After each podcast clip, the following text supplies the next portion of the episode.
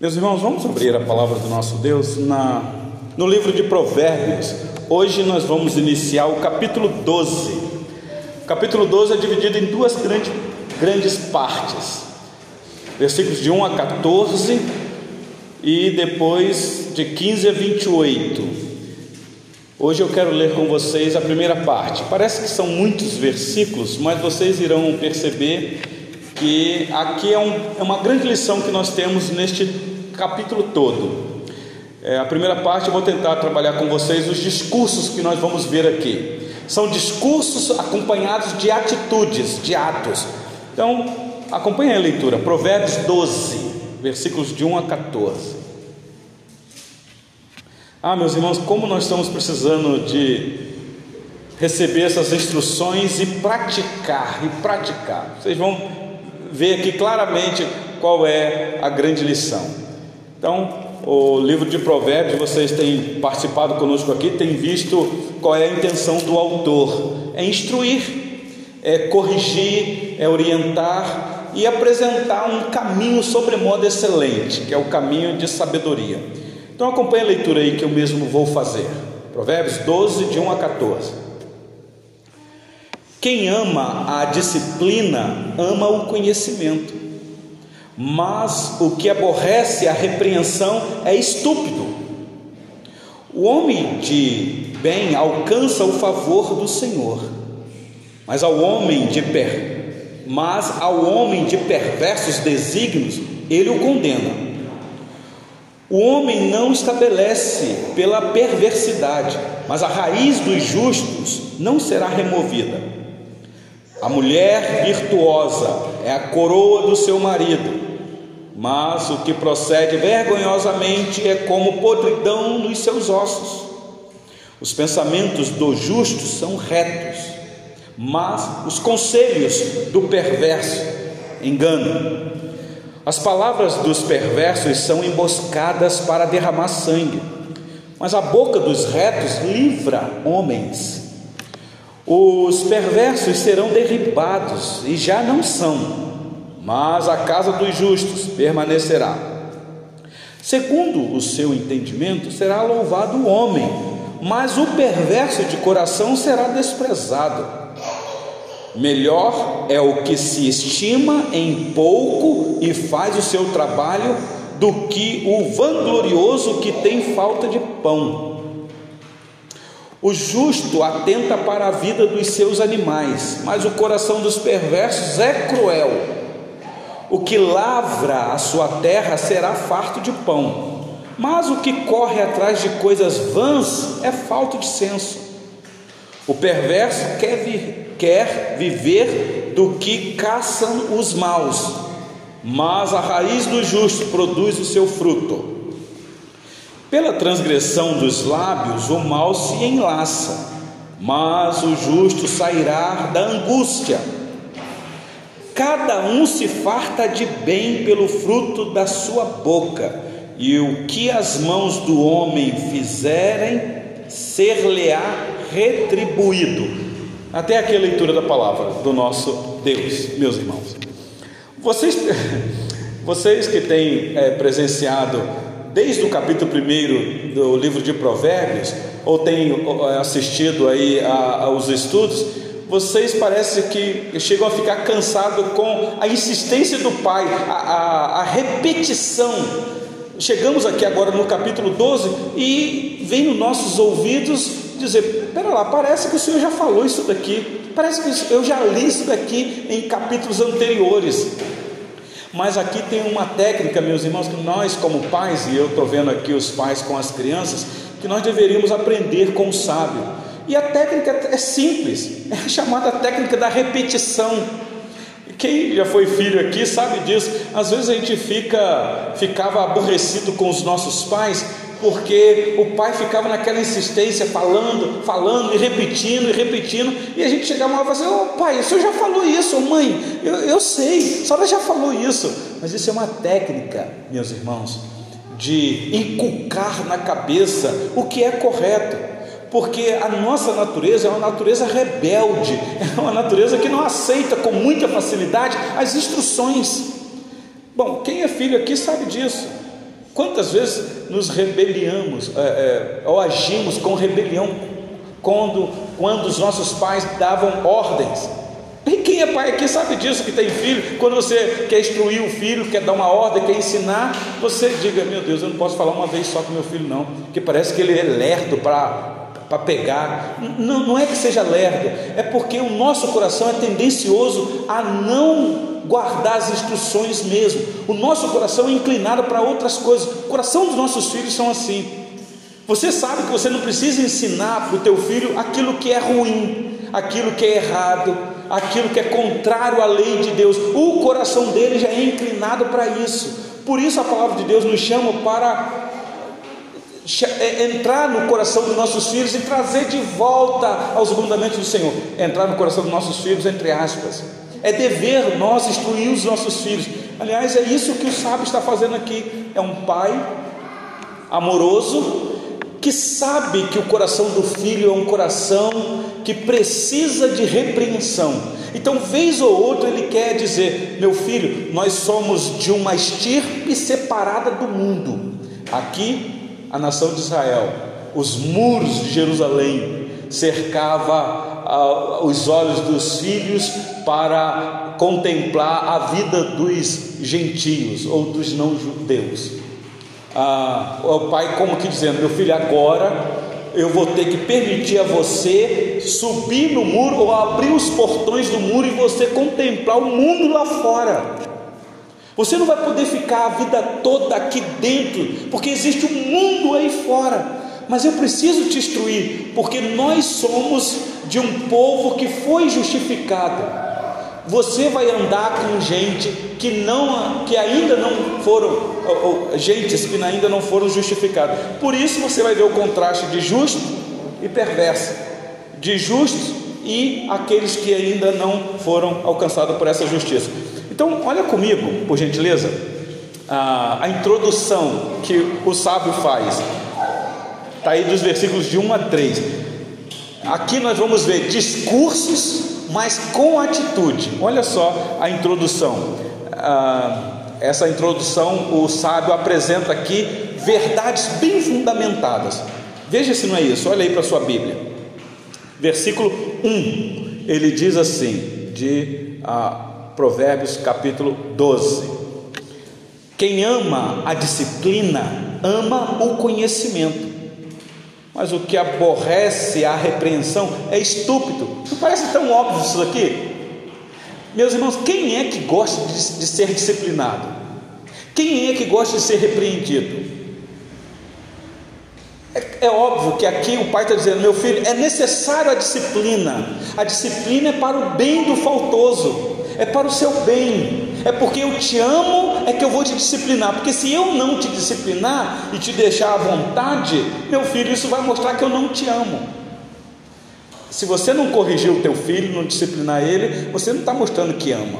O amor é porque você disciplina, porque você quer endireitar o coração dele. Então o pai está falando: quem ama a disciplina ama o conhecimento. O conhecimento está aqui na pessoa se humilhar e aceitar que ela precisa de correção. Todos nós somos assim. De vez em quando você lê a palavra do Senhor e você diz assim: Meu Deus, isso daqui é para mim, isso aqui é para o meu coração. Eu preciso acertar minha vida aqui. Aqui eu não estou bem. É como Deus dizendo: Eu estou falando com você para endireitar o teu coração. E meus irmãos, eu penso que nós já falamos aqui na carta aos Hebreus que horrível coisa é cair nas mãos do Deus vivo, Hebreus 10, 31. Mas ali o horrível é para quem não teme ao Senhor. Mas nós que estamos nas mãos dele, é uma bênção ser disciplinado por Deus. Por Deus. Eu sei que a mão dele é pesada, mas para os seus filhos a disciplina é com amor. Ele ama porque ele disciplina. Se nós estamos sem disciplina, não é prova é, é, de que ele está exercendo o amor dele em nós. Eu sei que a prova do amor de Deus por nós é Cristo na cruz, Romanos 5,8, sei disso. Mas há prova do amor de Deus quando ele nos disciplina. A questão é: o que é disciplina? Eu lamento dizer, meu irmão Alisson, que nós estamos vivendo numa era, numa época em que as a, a maioria das igrejas não estão exercendo mais disciplina no meio da comunidade. Isso é uma marca, Paulo, que sumiu das igrejas. Até porque nós estamos vivendo o politicamente correto. Poxa vida, se eu disciplinar o irmão, o irmão vai ficar chateado, o irmão vai ficar triste, o irmão vai embora, a gente vai perder o irmão. A gente fica com medo, então a gente vai relevando, passando a mão na cabeça, vai acobertando algumas coisas, porque a gente não quer ofender. Mas, meus irmãos, nós estamos debaixo de uma lei que o Senhor Deus não tem esse, esse caminho, não. Eu estou falando isso porque nós somos de uma igreja de tradição reformada, todos vocês sabem disso. E se você pegar os grandes estudiosos da, que falam das características de uma igreja verdadeira ou as marcas de uma igreja verdadeira, há alguns que destacam três. Eu não sei quantos de vocês aqui sabem. Eu poderia perguntar para vocês aqui: quais são as três marcas evidentes de uma igreja verdadeira? Talvez alguns saibam dizer.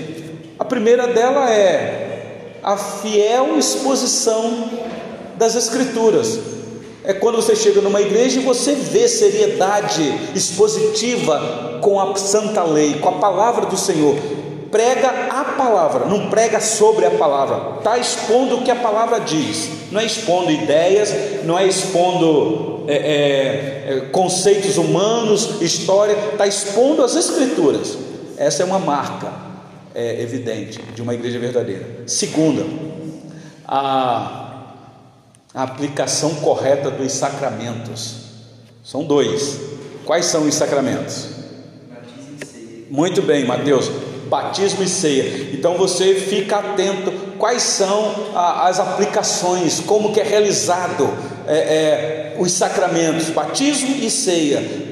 Como que é, qual é o, o valor que é dado na administração da ceia Batismo ainda a gente fica um pouco assim porque é, você batiza uma vez só, mas a ceia, domingo, é, mês após mês, a repetição, repetição. E qual é a seriedade que se dá isso? Então, eis aí a marca de uma igreja verdadeira, a, a administração correta dos sacramentos. E a terceira? Quem poderia dizer? É evidente, está dentro do que eu estou falando aqui do estudo. Quem ousa falar? Terceira marca de uma igreja verdadeira. A primeira é a pregação fiel das Escrituras, segunda é a administração correta dos sacramentos, e terceira, claro, meu irmão, tem a ver com disciplina. Esta é uma das marcas de uma igreja verdadeira você vê nessa igreja que existe disciplina. Meus irmãos, disciplina faz parte da igreja. Por exemplo, vocês sabem que nessa igreja nós temos o hall de membro. Acho que a, a, a, última a se tornar membro na igreja foi a Maiara. Acho que já não foi mais você, Maiara. Não, você ainda está na categoria da última, mas acho que foi o César, porque no dia que o conselho reuniu para lhe receber por pública profissão de fé e batismo, nós também é, decidimos pedir a transferência de um querido irmão nosso que veio de outra cidade. Então, na, na, na noite daquele domingo que você foi batizada e recebida como membro comungante, naquela semana posterior chegou a carta de transferência do irmão, mas o conselho ainda não reuniu para oficializar. Então, nesse sentido, você está sendo a mais recente membro. E vocês que estavam aqui e viu como que foi a recepção da irmã, ela prometeu respeitar, honrar, testemunhar com a vida dela. Pensa se, um exemplo, Maiara, só a exposição aqui, o Paulo está olhando ali para a esposa dele. Pensa se a, a Maiara vai trabalhar e lá na empresa dela ela rouba lá, roubou a empresa e foi pega. E o patrão denunciou ela, a polícia pegou ela e prendeu a irmã. Foi presa, membro da igreja, membro como está presa. Isso se tornou público. É só um exemplo, Maiara, que Deus te livre. Vocês estão entendendo? Qual é a atitude, meus irmãos, da liderança da igreja? É óbvio que, com amor, tratar desse assunto, ir lá saber o que é que aconteceu, conversar, e a disciplina se faz necessária primeiro, porque é para o bem dela, para mostrar: olha, nós não concordamos com essa atitude sua. Essa sua atitude é contrária às Escrituras. E segundo, mostrar para a comunidade que a nossa comunidade é séria, que nós não acobertamos pecado de ninguém quando se torna público, nem secreto. E terceiro, isso glorifica o Senhor. Isso é para mostrar que nós cuidamos da igreja dele com zelo, para que ele seja glorificado em todas as áreas da igreja. Mas o problema é que as pessoas ficam com medo de exercer isso, porque é, já foi dito aí que as pessoas têm, é, tem igreja que não disciplina os seus membros, porque ficam com medo de um membro se rebelar contra a igreja e processar a igreja, porque isso já aconteceu. O membro se sentiu ofendido, a moral dele ter sido manchada, ó, moral, e ele agora entra na justiça contra a igreja, porque ele se sente envergonhado porque ele foi disciplinado. Meus irmãos, eu, eu penso que o crente sincero, quando cai, ele reconhece o erro dele, ele sabe que pecou e ele sabe que precisa ser disciplinado. Essa igreja aqui já passou por isso, é doloroso mesmo, muito doloroso, mas já passou por isso. Já tivemos que disciplinar queridos irmãos nossos aqui. Então, a, a, a, disciplina é para o bem do faltoso. Olha aí o versículo 1. Quem ama a disciplina, ama o conhecimento. Então, é quem aplica a disciplina e quem recebe a disciplina. Isso é conhecimento. Mas olha o versículo 1, o finalzinho que diz: Mas o que aborrece a repreensão é estúpido. Não é assim, meus irmãos? É estúpido.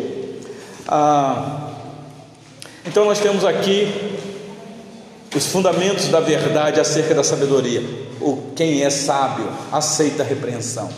Quem é sábio se humilha. Quem é sábio abaixa a cabeça. Quem é sábio aprende quando erra. Mas olha o versículo 2 comigo, por gentileza. Versículo 2. O homem de bem alcança o favor do Senhor, mas o homem de perversos desígnios, ele o condena. O homem não se estabelece pela perversidade, mas a raiz dos justos não será removida. Meus irmãos, que coisa maravilhosa isso daqui. É saber que nós fazemos parte de uma comunidade que fomos justificados, claro, pela fé. Semana da reforma passou aí. Os justos aqui não é alguém que tem justiça própria, é alguém que faz parte de uma comunidade de justos. O pai aqui dizendo: Meu filho, nós somos dessa família, família da aliança. Aqui a antiga aliança, a, o primeiro pacto, o primeiro acordo é Salomão instruindo seu filho ou Salomão, como pai da nação, instruindo os filhos da nação, toda a nação, a nação de Israel como filhos, e agora recebendo a instrução dizendo: Olha, nós temos que avançar no mundo, porque somos farol para esse mundo, luz para esse mundo, mas sabendo que existem os perversos, não é isso daí que diz? O homem de bem alcança o favor do Senhor. O homem de bem aqui é o homem que foi justificado, é o homem da aliança, o homem do pacto, o homem aqui genérico, é o povo de Deus. Então, ele alcança o favor do Senhor. O que é interessante, alcança o favor do Senhor. Então, existe um favor do Senhor, é, é bênção da parte do Senhor, é, é graça da parte do Senhor, bem-aventurança da parte do Senhor. Essa palavra alcança aqui no hebraico é tão interessante que, se, se você abrir a sua Bíblia no capítulo 18, deixa eu ver se é isso aqui mesmo. É, abre a sua Bíblia, Provérbio 18, especialmente os homens que estão aqui, os maridos, uh, todos né, que estão aqui, que maravilha. Provérbio 18, 22. já, já leu aí, né? Então, olha comigo o texto. O que acha uma esposa, acha o bem e alcançou a benevolência do Senhor. Sabe o que é benevolência aqui? A bondade do Senhor, a vontade do Senhor. Então, o que acha uma esposa, é, é, é óbvio, aqui é o homem né, que acha uma esposa, ele alcançou essa benevolência, ou seja, a benevolência não é a esposa, a benevolência é o Senhor, é que vem da parte do Senhor para esse casamento ser uma bênção, para ser uma maravilha. Então, ah, eu estou vendo as esposas tudo sorrindo, oh, tá vendo, marido? Isso é, é uma pessoa abençoada, alcançou a benevolência do Senhor. Então, que benção. Então, é para é para dizer para as queridas irmãs: seja uma bênção na vida dos esposos, dos maridos. Vocês, esposas, vocês são a vontade de Deus para a vida do homem, porque vocês representam diante de Deus a igreja, que é a noiva de Cristo. Olha que coisa maravilhosa. Então, cuidado com a boca. Por que, é que eu digo isso, meus irmãos? Porque é muito interessante o versículo de número 21. O versículo de número 21 do capítulo 18 diz assim: olha, a morte e a vida estão no poder da língua. O que bem a utiliza, come do seu fruto. É como que dizendo, cuidado, boquinha, com o que fala, porque você pode bem dizer e você pode, com a mesma boca, mal, mal dizer, mas isso vai revelar o que é que está no teu coração porque da mesma fonte não pode jorrar dois tipos de gosto de água. Lembra que Tiago disse isso? Pode. Se você é, é, é, a benevolência da parte do Senhor, então você tem que ser benção. Então, cuidado com a sua boca. É interessante que o autor aqui, no livro de Provérbios, capítulo 18, versículo 21, quando fala que a morte e a vida estão no poder da língua, em sequência, no versículo 22, ele está dizendo: O que acha uma esposa, acha o bem. Então, é alguém que abençoa. Então, volta por gentileza para ah, Provérbios 12, versículo de número 2 e 3. Olha aí, meus irmãos. O homem de bem alcança o favor do Senhor mas o homem de perversos desígnios, ele o condena. O homem não se estabelece pela perversidade, mas a raiz do justo não será removida. Isso daqui soa como é, caminho de sabedoria para o filho. É dizer, meu filho, cuidado para o teu coração não ser perverso. Cuidado com a maldade desse mundo, não imita os perversos, porque os perversos irão colher a perversidade que eles praticam. Agora, nós não nós temos uma raiz. É interessante que a palavra raiz aqui é fundamento. Raiz dos justos não será removida. Vocês estão firmados e nós sabemos em quem a nossa raiz está fundamentada. Então aqui é como se fosse uma introdução. Mas olha comigo agora o discurso. O discurso vem agora a partir do versículo 4 até o versículo 7. olha o versículo 4 de Provérbios 12. A mulher virtuosa é a coroa do seu marido, mas a que procede vergonhosamente é como podridão nos seus ossos. A gente fica pensando assim, por que, que o sábio, nesse. Porque não sei se vocês lembram, quem já participou dos estudos aqui anteriores, o pai está instruindo o filho aqui e não é uma criança, já é alguém que está apto para constituir uma família. Por isso você vai ver no capítulo 5 e no capítulo 7, o pai dizendo assim: Meu filho, cuidado com a mulher estranha, cuidado com as seduções sexuais, porque é um capítulo muito pesado. Capítulo 5 de Provérbios e 7. É o pai instruindo o filho, porque ele já está nessa idade, ele já está prestes a constituir uma família. Estou vendo aqui a Jennifer e o Mateus que é, recentemente constituíram família. É como Mateus, o, o, o teu pai chegando para você, Mateus, cuidado, porque existe uma sedução aí no mundo, e isso pode enredar o teu coração porque você tem que procurar uma esposa que seja idônea para você constituir uma família, porque quem encontra essa esposa alcançou o bem da parte do Senhor. E aqui agora ele vai dizer: olha, a mulher virtuosa é a coroa do seu marido.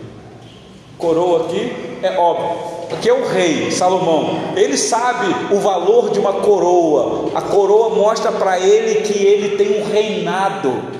Ele tem agora um poder, claro, tem um cajado que apresentava isso, mas a coroa mostra a sua realeza, é o que traz beleza para ele. O rei, quando sentava no trono e botava a coroa, ah, meus irmãos, era, era esplêndido demais. Era a, a, o homem, a autoridade que ele tem na terra. Só que agora o pai está dizendo: meu filho, essa coroa que possivelmente você vai herdar quando eu morrer, possivelmente falando para Rubão, na verdade existe uma outra coroa, é a esposa, é a mulher virtuosa é aquela que vai te honrar, que vai fazer você estimado entre os juízes. Lá no capítulo 31 isso vai ficar mais claro. Mas contudo, meus irmãos, eu interpreto esse versículo aqui mostrando que esta mulher aqui é uma figura da sabedoria verdadeira, da sabedoria que faz o filho andar nesse mundo honrando a Deus, porque ele diz: Mas a que procede vergonhosamente é como podridão de seus ossos. Ele está falando de uma outra mulher. Está dizendo, meu filho, existe uma mulher que é coroa, para a cabeça do marido, porque ela é virtuosa. Mas existe um outro tipo de mulher. E aqui nós estamos interpretando, meus irmãos, é, é, duas sabedorias: uma sabedoria que vem do alto e uma sabedoria que vem da terra, que é, que é personificada numa mulher. Para mim, a mulher aqui no livro de Provérbios é uma sabedoria, e não tem nada com a sofia aí da filosofia. O que eu estou falando aqui é de Cristo, é o centro da, da, da, do livro de Provérbios, que é a sabedoria de Deus, é a sabedoria, os tesouros da sabedoria em quem está tudo oculto. Então está falando de Cristo aqui, como quem falando para o filho: meu filho, se você, aplicação para nós, se você tiver Cristo como coroa da sua cabeça, meu filho, você vai viver feliz nesse mundo. Mas cuidado, porque existe uma outra sabedoria que vai te envergonhar. É claro, a gente pode pegar, meus irmãos, para a nossa vida conjugal? Claro que pode. Tem mulher virtuosa que coloca o marido para frente, que honra o marido, que ajuda o marido. O marido é estimado literalmente mesmo, tem mulher que acaba com o marido. Tem mulher que é vergonha para o marido.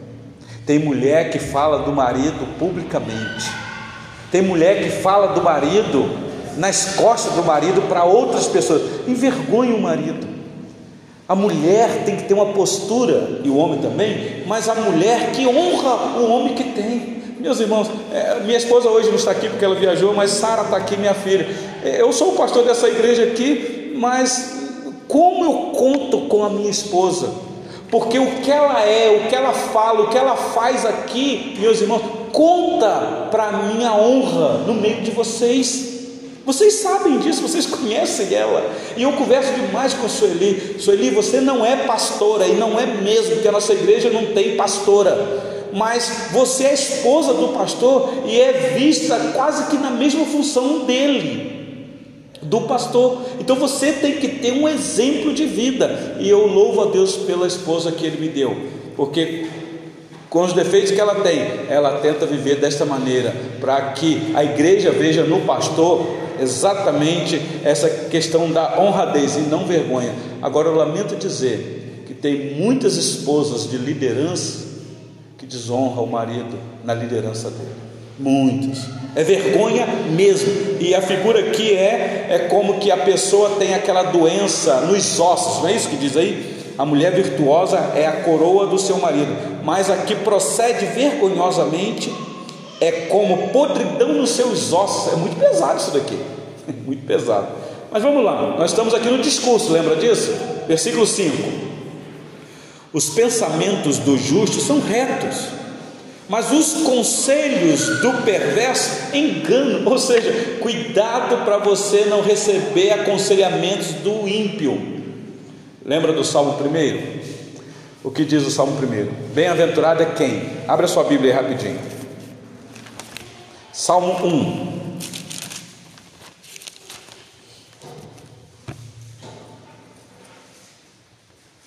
Diz assim: Acharam aí? Bem-aventurado o homem que não anda no conselho dos ímpios. É como que o pai dizendo: Meu filho, cuidado, porque existe aconselhamento de gente que não é da nossa estirpe. Não que nós sejamos melhores do que eles, mas é porque os aconselhamentos vêm de um coração perverso. E às vezes você pode receber um conselho e aquilo não ser da parte de Deus para honrar o Senhor. Então, cuidado com os conselhos que você vai recebendo. E aqui o salmista diz: Bem-aventurado o homem que não anda no conselho dos ímpios, não se detém no caminho dos pecadores, nem se assenta na roda dos escarnecedores. O que o salmista está dizendo é o seguinte: não é que você não possa ter amigos ímpios, não é que você não possa sentar é, é, com aqueles que não professam a mesma fé que você. Não é isso. A questão é cuidado para você não ser influenciado. Não é que eu não posso sentar na roda dos, dos pecadores. Como é que diz aqui? Me deter no caminho dos pecadores. Porque é, senão eu vou ter que sair do mundo. Se deter no caminho dos pecadores é, é você. É, é, caminho aqui é o estilo de vida dele. Mas, por exemplo, eu vou no shopping. Quem é que está lá no shopping? Eu sento num, num, banco na praça de alimentação de um shopping para fazer um lanche, quem é que está lá? Eu entro no ônibus para poder ir até o centro da cidade, quem é que está lá sentado do meu lado? Ou eu sento do lado no ônibus? Eu, eu entro no mercado, vocês estão entendendo o que eu estou querendo dizer? Eu posso ter amigos que não professam, não professam a, minha, a minha mesma fé, e eu posso ter amigos que até praticam coisas erradas, e às vezes eu sei que praticam, mas eu posso ter amizade com eles, mas não ser influenciados por aquilo. É isso que o pai está dizendo, meu filho, você vai ter que se envolver com as coisas do mundo, mas não se amolda a isso, e nem se conforme com isso, mas transforme isso pela renovação do vosso entendimento, porque agora você faz parte de um outro povo. Então, o discurso do pai aqui é esse. Volta lá para Provérbio 18, 12, por gentileza, para a gente acelerar aqui. Versículo de número 6. É, o discurso ainda continua. As palavras dos perversos são emboscada para derramar sangue, mas a boca dos retos livra homens. Está vendo como é que ele vai repetindo? Versículo 7. Os perversos serão derribados e já não são, mas a casa dos justos permanecerá. O pai está dizendo, meu filho, são fundamentos que você precisa saber escolher, porque o vento vai vir sobre a casa do perverso e a nossa casa. Só que a casa do perverso vai ser derribada, mas a nossa não, do justo. Ela tem fundamento, ela vai permanecer. Vocês devem lembrar do que o Senhor Jesus contou uma vez. É o que está por detrás aqui. Então, agora, versículo 8 a 12, os atos. Por gentileza, olha aí. Diz assim: segundo o seu entendimento, será louvado o homem, mas o perverso de coração será desprezado. Melhor é o que se estima em pouco e faz o seu trabalho, do que o vanglorioso